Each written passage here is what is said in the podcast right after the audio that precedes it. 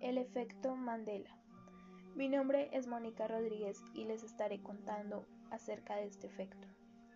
Este efecto o esta noticia comenzó a rondar en el año 2013, que fue en el año en que Nelson Mandela falleció. En donde aquí es donde se pone interesante, ya que muchas personas dijeron que esto era imposible, porque Mandela ya había fallecido muchos años antes en la cárcel. Todo esto ocurrió porque una bloguera reconocida hizo una publicación acerca de esto, diciendo que recordaba perfectamente cuando Mandela murió en la cárcel, y muchas personas respondieron al blog diciendo que opinaban lo mismo. Incluso se recordaba que hubo como una guerra civil en Sudáfrica tras su muerte, pero esto nunca sucedió, porque la muerte de Mandela fue en 2013. Muchas personas han vivido este efecto, recordando que algo pasó o fue de tal manera, pero en realidad nunca pasó.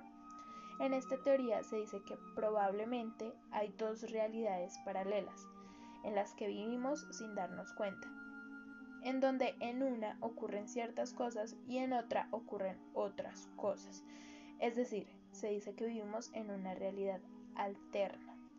Básicamente, para resumir qué es el efecto Mandela, es cuando unas personas tienen un recuerdo muy vívido de algo que ocurrió, mientras que otras personas no lo tienen.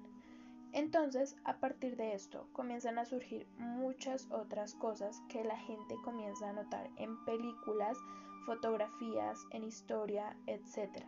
Así que aquí es donde voy a hacer un pequeño conteo de algunos efectos Mandelas que tal vez te dejen pensando. El primer efecto Mandela es una escena muy reconocida de Star Wars.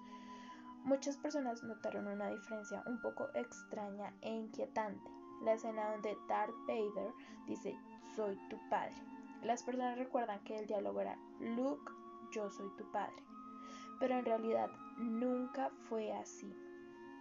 El diálogo verdadero es no, yo soy tu padre. El actor que interpretó el papel de Darth Vader habló sobre este, este tema, diciendo que se le hacía muy extraño porque él dijo Luke, yo soy tu padre. El siguiente efecto es sobre el muñeco de Monopoly. Las personas lo recuerdan con un monóculo. Creo que es lo más representativo de él. Pero, ¿qué pensarían si les dijera que el muñeco de Monopoly nunca tuvo un monóculo? El tercer efecto Mandela, muy impresionante, es sobre una princesa de Disney. Imaginen a la princesa Cenicienta, con su vestido azul. Ella tiene un collar. Este collar se recuerda azul, pero en realidad nunca fue azul. Cenicienta siempre tuvo su collar de color negro. El siguiente efecto es de una pintura muy famosa que es el de la Mona Lisa, que es una mujer sentada sin expresión alguna, es decir, muy seria. Pero en realidad la Mona Lisa nunca ha estado seria. La Mona Lisa está sonriendo.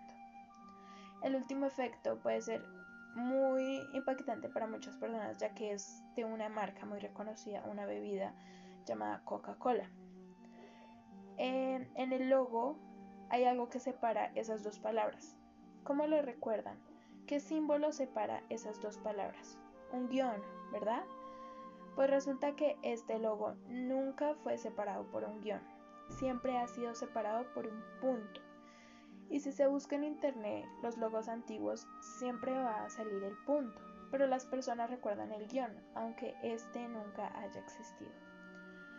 Aquí es donde finalizo este pequeño conteo, pero existen muchos más efectos Mandela, que los pueden encontrar en una página muy reconocida y muy buena llamada Mandela Effect.